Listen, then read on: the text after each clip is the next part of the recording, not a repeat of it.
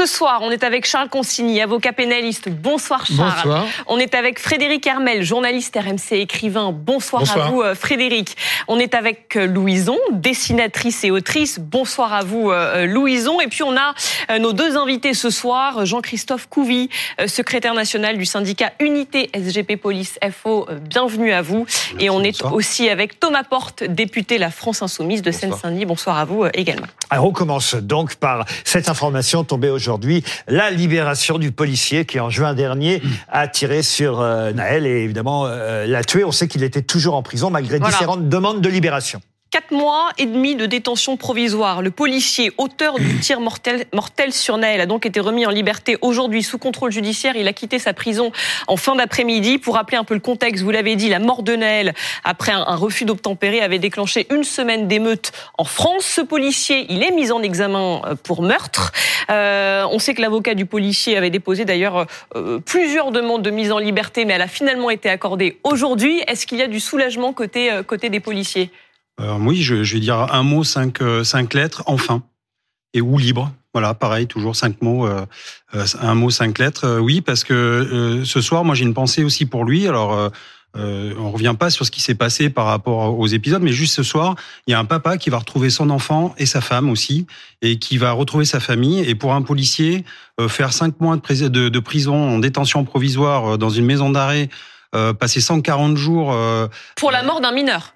Pour la mort d'un mineur, mais enfin d'un jeune homme, hein, oui mineur, mais jeune homme. 17 Je suis d'accord, mais en fait, une action de police. Et donc, quand vous êtes policier, que le matin vous partez et que vous allez au travail, je connais pas beaucoup de boulot où effectivement le soir vous pouvez risquer euh, d'aller en détention directement. Et la police en est un.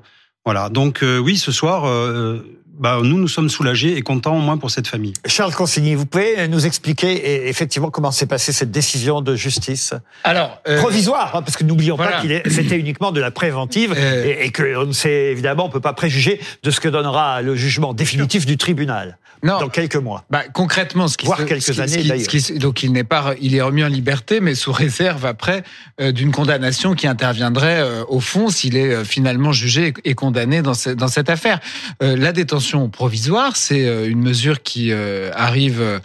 Malheureusement, très fréquemment dans les instructions. Je dis malheureusement parce que souvent elle fait fi de la présomption d'innocence euh, et qui peut être décidée par un juge spécialisé qui est saisi par le juge des libertés de la détention et ou par le procureur de la République selon les cas. Euh, au visa de certains critères, c'est-à-dire que quand on craint une concertation frauduleuse, par exemple, entre deux personnes mises en examen, on va euh, en placer une, voire les deux, euh, en détention provisoire. Quand il y a un trouble exceptionnel à l'ordre public, euh, on peut mettre quelqu'un en détention provisoire. Quand il y a un risque de fuite, quand il y a un risque de déperdition des preuves, tous, tous ces critères qui sont listés par le Code de procédure pénale doivent être visés par le juge des libertés de la détention quand il prend la décision de placer quelqu'un en détention provisoire. Et ensuite, la personne euh, est placée pour un mandat de dépôt de 4 mois si c'est correctionnel ou un an si c'est criminel et elle peut faire à tout moment des demandes de remise en liberté. Et là, en l'occurrence, ce qui s'est passé, euh, c'est que le juge a estimé, le juge d'instruction qui a le pouvoir de remettre en liberté, a expliqué que comme toutes les parties à cette affaire avaient été auditionnées,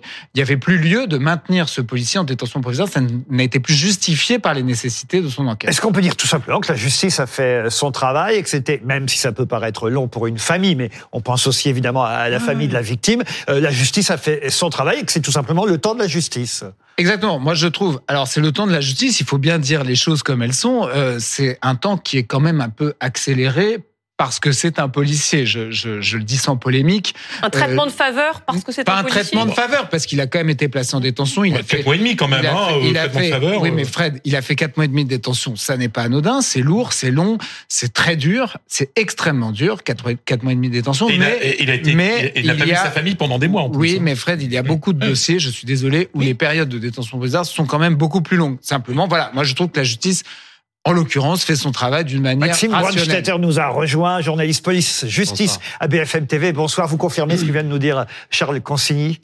Euh, oui, oui, je confirme ce qui vient d'être dit. Effectivement, le motif, c'est bien ça, c'est qu'il y a eu cette audition parce qu'avant, il y avait cette crainte que ce policier se mette d'accord avec l'autre policier. Donc, c'est c'est comme ça, euh, d'après l'avocat du policier, qu'on motive sa libération.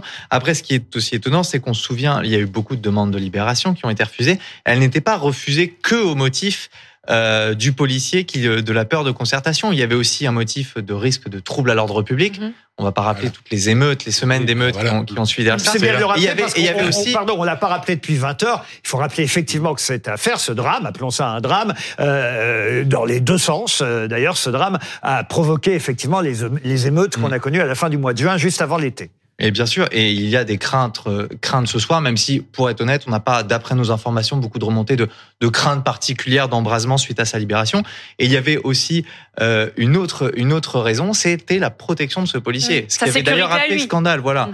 euh, où euh, un arrêt expliquait que on n'était pas sûr de sa protection à l'extérieur. Alors on vient d'avoir au téléphone l'avocat de ce policier qui nous disait que pour lui, il était beaucoup plus en danger en prison qu'à l'extérieur. Mm. En tout cas, on va voir. on C'est va pas, voir ça n'est d'ailleurs pas un critère légal. En l'occurrence, on ne peut pas placer quelqu'un en détention pour le protéger. Ça n'est pas prévu par euh, le code de procédure pénale. Thomas Porte, euh, une réaction à cette nouvelle tombée aujourd'hui. Vous êtes député euh, de Seine-Saint-Denis, député France Insoumise. Qu'est-ce que vous voulez euh, ajouter à ce qui vient d'être dit? Moi, j'ai aussi une pensée pour la famille de Naël parce que c'est une maman qui ne reverra euh, jamais son fils suite à ce qui s'est passé euh, à Nanterre. Nous, on n'est pas fan de la détention provisoire. Là, vous avez rappelé qu'elle avait été mise en place notamment sur la question de euh, qu'il faut pas que des témoins puissent se concerter euh, en amont. Euh, c'est efficace parce que je rappelle quand même que sur une affaire à peu près similaire à Marseille, des policiers avaient été mis en détention provisoire. Finalement, ils avaient dit qu'ils n'avaient pas tiré et au final, on a vu qu'ils avaient tiré, ils étaient revenus en arrière. Donc ça, c'est la, la première chose. Donc moi, je considère qu'aujourd'hui, la détention provisoire, elle était de nature à ce que la justice se poursuive. Les auditions ont été menées et elles ont été menées euh, de manière euh, normale et on, verra la décision de justice après. Donc il fallait une détention provisoire au regard de ce qui s'était passé pour éviter que les parties se concertent. Moi, ce que je dénonce, ce n'est pas euh, le fait qu'il y ait une détention provisoire et qu'il soit aujourd'hui euh, sorti de cette détention. C'est que le ministre de l'Intérieur, Gérald Darmanin, ait pris simplement une mesure administrative qui lui permet toujours de toucher son salaire. C'est ça qui s'est passé. Donc on a un policier qui a tiré sur un jeune homme qui l'a tué à bout portant et qui continue à toucher son salaire. La justice, elle a fait son travail. Il y a eu une détention Il est, provisoire. pardon, présumé aussi innocent, justement, même s'il a été en détention provisoire. mais je n'ai jamais dit, je n'a n'ai, je jamais, je n'ai jamais dit ici que le- ce policier était coupable. Vous m'avez pas entendu Oui. dire ça. Oui, mais alors est-ce que ça justifie qu'on- jamais qu'on- dit- Est-ce que ça justifie qu'on qu'on arrête de Bien sûr, je crois qu'il faut prendre des sanctions. Alors, et après, il peut y avoir des mesures rétroactives, y compris du ministère Ouais. de l'Intérieur. On n'a pas précisé quand même, euh, donc parce qu'il est placé sous contrôle judiciaire, il doit verser un cautionnement. Il a l'interdiction d'entrer en contact avec les témoins et les parties civiles, de paraître à Nanterre et de détenir une arme.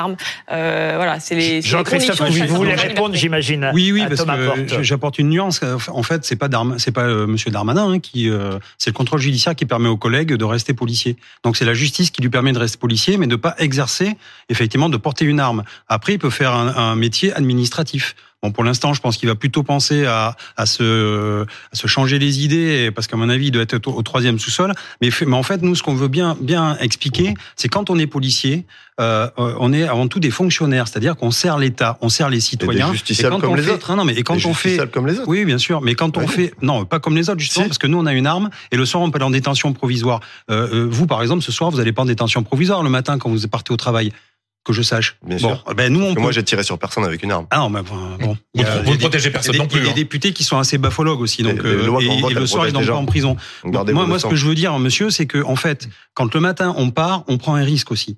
Et ce risque-là, le soir justement, c'est de pas voir nos familles. On a donc un, un statut bien particulier. Et nous, ce qu'on demande, c'est pas être au-dessus des lois. C'est juste Si, de si. prendre. Non, non, c'est pas d'être au-dessus des lois, c'est d'exception. Oui, ben exactement. Donc, quand on est dans quand on est dans le dans notre mission. Parce qu'on doit justement avoir ce, ce- cette nuance-là de dire que quand on est policier ou gendarme, quand on fait partie des forces de l'ordre, eh bien on n'est pas non plus un citoyen comme les autres parce qu'on a justement ce droit d'utiliser une arme qui est encadré par la loi. Mais en même temps, on peut pas être non plus. euh, Donc vous, vous demandez une dérogation à la loi euh, quand vous êtes euh, en demande- mission. Ben en fait oui, on, mais oui parce qu'en fait c'est un, métier bien particulier, mais on, encore une fois on a des droits et, et c'est on le comprend. Le policier, le fait d'aller en détention provisoire. Alors effectivement on peut on peut on peut ju- on peut regarder un petit peu sur ce qui a motivé la justice etc. Mais en fait euh, nous quand on est policier on va pas partir au Brésil ni en Argentine, on se met à disposition de la loi. Effectivement on a fait un acte de police et dans quelques années ben on verra c'est la justice qui va décider. Personne n'a dit ça. si On a la- parlé, on a parlé des échanges entre les témoins. Personne n'a parlé Mais de est-ce que vous croyez que Et les policiers surtout- mettent la non, pression sur les témoins surtout le Enfin, trouble à l'ordre Mais bien sûr. Mais c'est C'est-à-dire, bien sûr. C'est la peur de la rue. C'est évident que c'est la peur de la rue Mais c'est la peur des émeutes qui a. Ben oui, bah, parce que ce policier, il était en prison pendant quatre mois et demi, histoire que que ça retombe après les émeutes. C'est évident que c'est la peur de la rue qui a, depuis le qui a- début, qui a décidé depuis, le début. Enfin, depuis voilà. le début, il y a une coloration politique. Mais bien sûr. Euh, avant même que le procureur de la République s'exprime, le président de la République déjà l'avait l'avait vilipendé. Et, et avec son salaire C'est de ça qui policier. nous avait rendu en colère à l'époque. Et avec le salaire de policier, je ne sais pas combien il gagne, mais enfin, il n'a mais- pas de quoi, justement, le délit de fuite, partir à l'autre bout de la terre. hein. Bah, Donc, non, euh, non, non. Louise, vous n'avez rien dit encore. C'est, je pense que toute cette histoire, c'est aussi deux temps qui s'opposent. C'est qu'il y a le temps du, du... c'est vrai que c'était il y a cinq mois les émeutes. Moi, j'ai l'impression que c'était il y a trois semaines. Je pense que c'est un temps qui est très particulier et qui est très différent du temps de la justice, qui est très lent. Et je pense que quand on est quatre mois et demi en, en détention provisoire, les jours sont très très longs. Mais euh, je ne crois pas que ça soit la seule raison. Euh, L'ordre public, évidemment, qu'il y a eu des, des, des émeutes très importantes et mais il est mis en examen pour meurtre. C'est pas un homicide involontaire, c'est pas un accident, c'est pas il y a eu une grande bagarre et tout d'un coup il y a un coup qui est parti. il faut pas. C'est meurtre. Donc euh, c'est un métier à risque, mais il a pris un risque un peu supplémentaire dans cette histoire-là. Donc il, il faut aussi euh, se dire que quatre mois et demi de, de, de, de préventive, euh, de préventive encore une fois, hein, c'est poli. Ah, C'est une affaire dans laquelle et autour de laquelle on a vu tous les excès. Il faut bien dire, je ne sais pas si vous serez d'accord avec moi. D'un côté. Pardon hein, de le dire, mais euh, comme de l'autre, on a vu, euh, on va dire côté police, en tout cas soutien de la police, cette cagnotte incroyable qui avait été lancée par Jean euh, Messia. On sait euh, effectivement que la compagne du policier, pour l'instant en tout cas, a touché euh, euh, cet argent, plus d'un Un mi- million six cent Voilà, mille. un million, plus d'un million d'euros. C'est absolument incroyable qu'on ait fait monter une cagnotte autour quand même de la mort d'un- garçon de 17 Et ans. Moi, ça m'a extrêmement Oui. choqué. Ça, c'est un excès de l'autre. De l'autre côté, pardon, hein, je le dis parce que Mm. c'est quand même un, un- un grand footballeur que j'admire et tout, mais entendre de la bouche de Kylian Mbappé qu'un petit ange était mort, ça aussi, ça m'avait choqué. Je suis toujours très attristé par la disparition, il faut le dire, euh, d'un gamin, d'un- gamin de 17 ans, qu'il soit délinquant ou pas, euh, d'ailleurs, peu importe. C'est comme ça, la mort d'un gamin de 17 ans, c'est toujours très triste. Mais de là à le qualifier d'un petit ange, c'était aussi excessif. On a eu des excès de tous les côtés à cette période-là. Vous êtes d'accord avec ça, Thomas Porte? Je crois que c'était un moment d'émotion et effectivement, dans les moments d'émotion, il peut y avoir euh, des deux côtés des paroles qui parfois dépassent la pensée. Et ce qui s'est passé avec le, le drame de Naël, parce que vous avez raison de le, le rappeler, c'est quand même un meurtre. C'est un policier qui a tiré à bout portant Mm. sur un jeune homme de 17 ans. Dans le cadre et, de ses fonctions. et effectivement, oui, dans le cadre de ses Dans le cadre fonctions. d'une intervention. Oui, mais le Est-ce geste, que je- était, le est-ce que geste je- était est-ce que je peux- est-ce que je peux- Oui, non, que mais, je mais peux oui, mais il, a, il, a, il était en train de, de faire son travail de policier. C'est c'est important de souligner quand même Fred, que il pense que vous quand aviez on, du fait mal à son- défendre quand on ce est dans le cadre de ses fonctions, on peut tirer un Non, peu. non, mais Emmanuel Macron lui-même a dit d'ailleurs dans c'était injustifiable et inexcusable. oui, mais ça avait beaucoup choqué les il a, policiers. Il a un policier, il a, un rôle, il a un pistolet, et oui, par moment, il, peut s'en servir. Jean-Christophe Ah oui. Couvi. Non, moi, ce que je veux dire dans, cette histoire, effectivement, c'est qu'il y a l'émotion, souvent, l'opinion et les faits. Là, on est dans des faits. Et c'est la justice qui dira si le policier avait raison ou pas, s'il a respecté la loi, déjà. Mm. Et donc, déjà, ça, ça prend du temps. Après, euh, c'est pas qu'on avait des difficultés à expliquer son geste. C'est juste, mais non, c'est c'est c'est pas ça. C'est juste qu'en fait, c'est facile. C'est facile. une, non, mais opinion générale. c'est où facile. C'était Mais bien difficile sûr, à parce cette qu'on voit- vidéo d'avoir un policier qui dise oui. on voit la vidéo, mais en pardon, partie- pardon, non, là je vous interromps. Je vais ma- franchement, essayons d'être euh, de, Mais de- on voit une partie essayons de la d'être vidéo, juste on des voit deux pas- côtés. on voit pas les 20 minutes de essayons d'être juste des deux côtés. S'il n'y avait pas eu de vidéo, il y aurait peut-être même pas eu d'affaire du tout, et ça aurait pu Euh, être il y aurait peut-être pas eu des maths parce qu'en fait, pareil, on a un avocat qui a raconté des bêtises. Par exemple. Par exemple, ben, et qui a dit que le policier avait menti dans sa déposition. Or, en fait, le policier n'a pas fait de déposition. Il a fait après euh, à l'IGPN. Donc, en fait, c'est un officier qui a fait remonter des éléments. Voilà. Et donc, c'est des éléments de langage interne de la police, mais qui ne sont pas des preuves judiciaires. Pour Donc, une Précisément, fois, Maxime Pour, pour expliquer cette histoire de mensonge, il y a dans le fonctionnement de la police, quand il se passe quelque chose, il y a des synthèses qui remontent immédiatement. Et dans ces synthèses, il y avait une version qui est une première version, mais qui fait sur témoignage des personnes qui ont qui étaient présentes, dont les policiers. Et cette première version euh, parlait vraiment d'un acte de légitime défense. Je crois que l'un des policiers était clairement mis en danger, ou ou Oui, euh, mais- le policier était devant la voiture et la voiture lui fonçait dessus, ce qui a été mis à mal ensuite par cette vidéo. Oui, mais c'était monté en épingle médiatiquement aussi par des avocats qui ont fait monter la mayonnaise. Thomas Porte. Je suis désolé. Oui, Je, je veux terminer mon, mon, mon exposé. C'est effectivement il y a de l'émotion, mais je crois qu'on est aussi sur un sur un problème et ça c'est la responsable des, des, des responsables politiques. C'est qu'il y a la question des refus d'obtempérer. C'est ça qu'il y a derrière euh, euh, la mort de Naël euh, tué par un policier. C'est la question des refus d'obtempérer et de la loi de 2017 qu'on appelle la loi euh, Bernard Cazeneuve qui a modifié les conditions de tir des policiers dans le cadre des refus d'obtempérer. Depuis que cette loi a été mise en place, je prends mes chiffres entre 2017 et 2022 il y a eu 967 coups de feu sur des véhicules en mouvement, c'est 161 par an. De 2012 à 2016, c'est 596 coups de feu, 119 en moyenne. Donc on a vu une explosion des tirs après la loi de 2017 Mhm. et un nombre de décès Alors, qui a augmenté. Il y a je aussi des rappelle grosses- ce que dit il y a cette aussi loi. quasiment Il y a 30 deux 000 choses. Il y a peut-être aussi une explosion des refus d'obtempérer. Pardon, hein, il n'y a pas que les. il y a- Il faut, il faut voir les, je- et les- je les termine- deux aspects termine- des choses. Je termine sur une chose, c'est pour ça que dans le cadre de la niche parlementaire de la France insoumise qui va se tenir le 30 novembre prochain, nous avons déposé une proposition de loi pour abroger Mm. la loi Bernard Cazeneuve de 2017. Et vous parlez de l'explosion des refus d'obtempérer. Mais on a auditionné un certain nombre de chercheurs sur les refus d'obtempérer. Il y a différentes sortes de refus d'obtempérer. Mm. Et quand vous refermez la fenêtre sur les refus d'obtempérer dits dangereux, ils n'ont pas explosé. Il y a beaucoup de refus d'obtempérer qui sont sur des, sur des questions, ils n'ont pas d'assurance, des défauts de permis. Donc le nombre de refus d'obtempérer, qui est très dangereux, n'a pas explosé. On- le en nombre général, de tirs en et le général, nombre quand de on, morts a augmenté. quand, quand on démarre pour pas pour éviter un contrôle de police, on met peut-être en, en danger la vie d'autrui. Voilà, dans les actions de Je la route. rappelle juste ce que dit La- cette la loi de peine de mort, elle a été 2017. abolie dans ce pays. On n'est pas pour la Mais La, la, peine de mort et, pour les piétons, par exemple, qui seront écrasés par des voitures euh, conduites par des gens qui refusent de tempérer. C'est Oui, oui, oui. C'est pas la peine de mort, c'est la légitime défense. C'est pas pareil. Sur l'affaire de Naël, il y a en fait, aucune légitime défense. Vous la êtes- mise là, à mort vous d'un êtes jeune homme malin. de 17 ans. Vous êtes un vrai politique, c'est-à-dire que vous voulez entraîner les gens sur le refus Je prends les chiffres du ministère de Non, non, l'Intérieur. non. pas Alors que nous, alors que c'est la légitime défense. C'est-à-dire qu'effectivement, ça part au début sur un, un refus d'obtempérer, mais à la fin, c'est nous, on défend notre peau. On défend notre peau parce qu'on peut y passer tous les jours. Et quand il y a un individu qui prend une voiture qui fait euh, plus d'une tonne et qui nous fonce dedans, regardez à Nantes, le collègue, il a Là, mais là, c'est pas le cas de non, non, Naël, non, Naël. ce cas-là, vous pensiez qu'il était en légitime défense? Il était Ce n'est pas le cas Non, mais non, c'est pas moi, c'est pas à moi de le dire. Et c'est là tout le, toute l'ambiguïté. C'est pas à moi de le dire. C'est à la justice de se justice. prononcer. Ça, là, juste le- le- l'élément, euh, un des éléments les plus importants, c'est en effet la question de savoir si ce policier était mis en danger par l'accélération du jeune euh, Naël. Est-ce que, appuyant sur l'accélérateur de sa voiture, il était en train de mettre en danger le policier? Pour l'instant, sous réserve de ce qui sera jugé finalement, Mm. euh, pour l'instant de ce qu'on voit dans la vidéo, on n'a pas l'impression qu'il était particulièrement mais directement lui-même en danger. L'une, l'une de ces versions, alors je sais, il a été réentendu par les juges, donc on ignore euh, s'il a changé de version, mais l'une des versions qu'il avait données notamment pour expliquer, c'est que lui ne se sentait pas forcément en danger, mais qu'il a eu peur pour son collègue, notamment du placement de la voiture, qui était en fait positionné à côté d'un mur, son collègue sur le côté de, de la vitre, et lui allongé sur le capot, mais pas sur le capot, et qu'il a eu peur pour son collègue, et que pour ça, il a décidé Ça de peut tirer. être un axe de défense. à voir, Ça- à voir. ça euh, peut, voir Et puis, ça il faut prendre en compte les être 20 minutes avant, où il y a des piétons qui ont fait tuer, renverser. Euh, donc, c'est une voiture folle. Et donc, on se dit, mais qui conduit ça? Euh, Est-ce que c'est pas un fou? Euh, Est-ce qu'il faut arrêter un véhicule? Euh, Voilà. Après, après le problème du policier, C'est une affaire qu'on a qui sera demi- difficile à juger. Voilà. Oui, parce qu'on a une demi-seconde d'être pour prendre une, on a une demi-seconde pour prendre une décision qui va changer notre vie et la vie des autres. Et je suis d'accord, mais en une demi-seconde, il faut qu'on fasse le bon choix. Et nous, on n'est pas des machines, on n'est pas des intelligences artificielles, nous sommes des humains. Ouais. Voilà.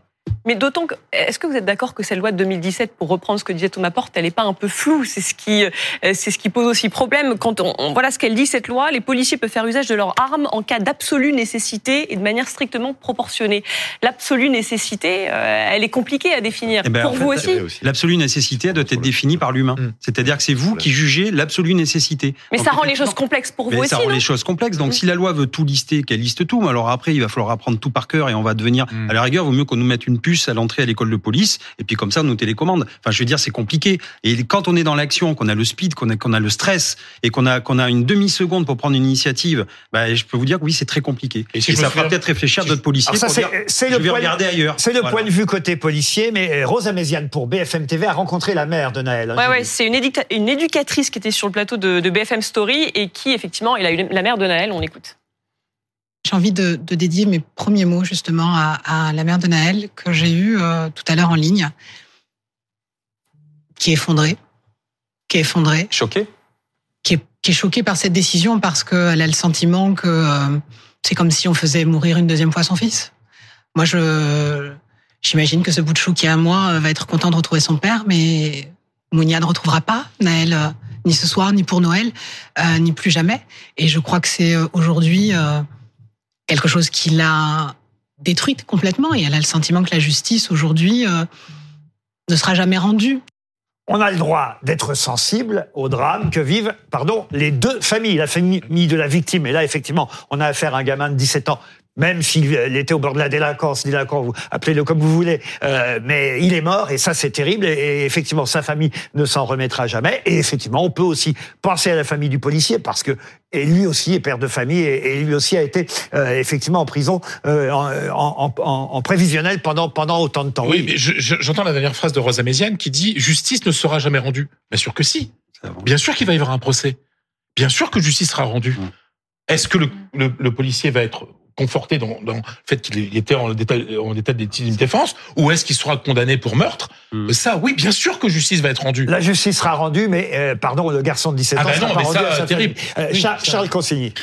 Moi, j'ai rien de vraiment à ajouter. Je pense qu'il y a un- une possibilité que ce policier soit Ce acquitté. que j'aime quand vous démarrez comme ça, généralement, c'est que vous ajoutez quand même quelque chose qui va durer trois minutes. Non, Mais je, je pense que le, le je pense qu'il y a une possibilité pour que ce policier soit acquitté euh, selon euh, la- la- l'explication qui sera finalement trouvée par la justice à ce tir euh, qui est quand même un tir euh, soudain qui intervient dans un contexte euh, violent dont nous on ne maîtrise pas tous les éléments donc il faut euh, aussi envisager ça C'est un peu plus qu'une vidéo. si- Pardon, d'employer un terme qu'on employait, et qu'on n'entend plus Mm. beaucoup d'ailleurs ce mot maintenant, mais euh, il y a quelques décennies on disait bavure. Est-ce que est-ce que c'est une bavure?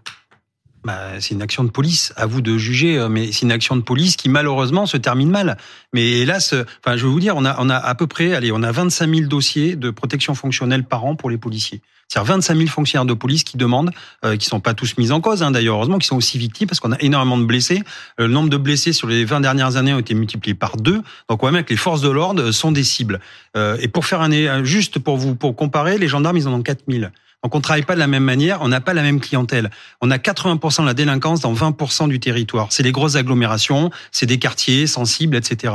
Et donc on travaille différemment. Et nous, on est au contact en première ligne de tous les maux de la société, de tous les problèmes. Et en face de nous, on n'a pas que des petits anges qui peuvent être isolément très gentils, etc. Et dès qu'ils sont en bande ou dès qu'ils sont à plusieurs, ils changent complètement de comportement. Et on le voit aujourd'hui, on a une jeunesse qui est de plus en plus violente. Et on est confronté à ça. Alors oui, il faudra de la formation. Oui, il faut peut-être aussi, comme je dis, moi, des juges qui sont plus sensibilisés à l'emploi des armes de la police, à comment on travaille, euh, comment on travaille en période de stress. Parce que nous, on, a, on, a, on subit du stress. On peut pas toujours que avoir des protections. Et on ne demande pas justement la peine de mort. Au contraire, on voit bien que les policiers qui utilisent leurs armes, euh, leur vie est saccagée aussi. Un, ils vont vivre avec ça toute leur vie, c'est-à-dire qu'ils ont tué quelqu'un. Et deux, ils savent très bien que derrière, il y a un impact et leur vie va exploser. Leur vie familiale, il y a des divorces, il y a des, des suicides. Enfin, c'est Ces quelques mois auront en tout cas permis au moins d'essayer d'avoir un débat peut-être plus modéré euh, que ceux qui existaient euh, à cette époque. Thomas Porte, vous êtes d'accord avec ça?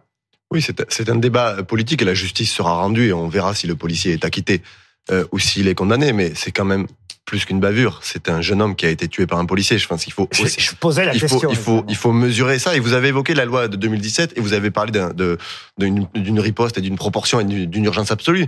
Mais ce qui pose problème dans la loi de 2017, c'est qu'il y a un tiré qui a été ajouté où les policiers doivent se prononcer sur la potentialité que l'individu soit dangereux dans le futur. Donc leur demande d'anticiper une situation future. C'est ça qui pose problème. Ça, ça n'existait pas avant. Donc c'est pour ça que nous, on demande dans le cadre de la niche parlementaire que ce soit abrogé parce que 15 personnes qui sont mortes après un refus d'obtempérer depuis le 1er janvier euh, 2022, alors qu'il y en a eu une en 10 ans en Allemagne, ça doit quand même nous interroger, ça doit nous faire réfléchir collectivement. Les policiers sont des gens qui exercent un métier dangereux, qui exercent un métier difficile, et personne ne souhaite que les policiers soient mis en danger, personne ne souhaite que des policiers soient blessés ou tués. Ce sont simplement des justiciables aussi comme les autres, et la question de la légitime défense, elle doit s'appliquer pour eux comme les citoyens. Il ne faut pas qu'il y ait une légitime défense particulière parce qu'on est un policier. Moi, je suis en désaccord profond avec ça. Il risque quoi euh, s'il n'est pas acquitté Il risque quoi euh, comme peine, euh, ce policier? Ah, 30 ans de prison, hein, euh, Homicide, euh, voilà, homicide volontaire, 30 ans de 30 Homicide ans. volontaire. Ouais, ouais. Rien à ajouter, Louison, sur ce sujet? Non, mais je pense qu'on a dit tout à l'heure, mais l'importance des vidéos et de, on l'a vu aussi dans le cas de ce jeune homme à Marseille qui a été quand même roué de Mm. coups et qui s'est retrouvé avec un crâne à moitié enfoncé. Bon, c'est un- C'était le jeune Eddy. Eddie, Et ça avait enclenché d'ailleurs une révolte des policiers qui s'étaient Exactement. mis en arrêt maladie. Donc, euh. que, que le métier de policier soit difficile, on n'en doute pas, et peut-être la formation psychologique, la- l'accompagnement doit être maintenu pour que justement il n'y ait pas un moment où il y a une décharge qui fait que on s'acharne sur un jeune homme ou on prend la décision de d'en tuer un pour en sauver un autre, je ne sais pas. Enfin, Dernier mot, Maxime Et- Brunstetter, et- et peut-être- sur ce sujet en peut peut-être aussi sur ce sujet pour pour pour parler d'un d'un absent de ce débat. Nous, euh, journalistes de BFM TV, on était allés euh, dans la cité de Nanterre. On avait essayé de parler. Ça avait été assez compliqué d'ailleurs juste après l'incident. On ne pouvait pas rentrer, etc. Et les jeunes là-bas, les quelques à qui on a pu parler, se disaient qu'en fait, ils avaient surtout l'impression que ça avait tiré parce que c'était dans ce quartier, parce que c'était euh, Naël et parce que c'était euh, des jeunes de quartier. Et euh, dans quelle mesure il faut pas aussi faire une réflexion dans le sens où est-ce qu'il n'y a pas plus de risques? Est-ce que les policiers n'agissent pas différemment dans ces situations-là qu'ils agisseraient dans, dans une autre Vous avez situation 20 secondes. hein, 20 pardon. secondes. Alors, euh, euh, un audit de l'IGA, c'est l'inspection générale de l'administration et l'inspection générale de la justice suite aux émeutes. 92% des personnes interpellées ne connaissaient pas Naël et il n'y avait aucun rapport sur les Oui, émeutes avec Naël. Ça n'empêche pas que, ce 8% sentiment a qui ont dit que existé et c'était à que, cause de Naël. que dans, à 8%, Nanterre, ça a brûlé Oui, mais 8% ont dit que c'était à cause de Naël et qu'ils se vengeaient. Les autres, c'était de l'opportunisme pour aller piller. Ça, et, et je suis désolé, c'est le consumérisme. On en, on en est là. On reparlera de toute façon aussi de l'ambiance Mm. dans les euh, banlieues avec euh, un autre sujet après le trombinoscope.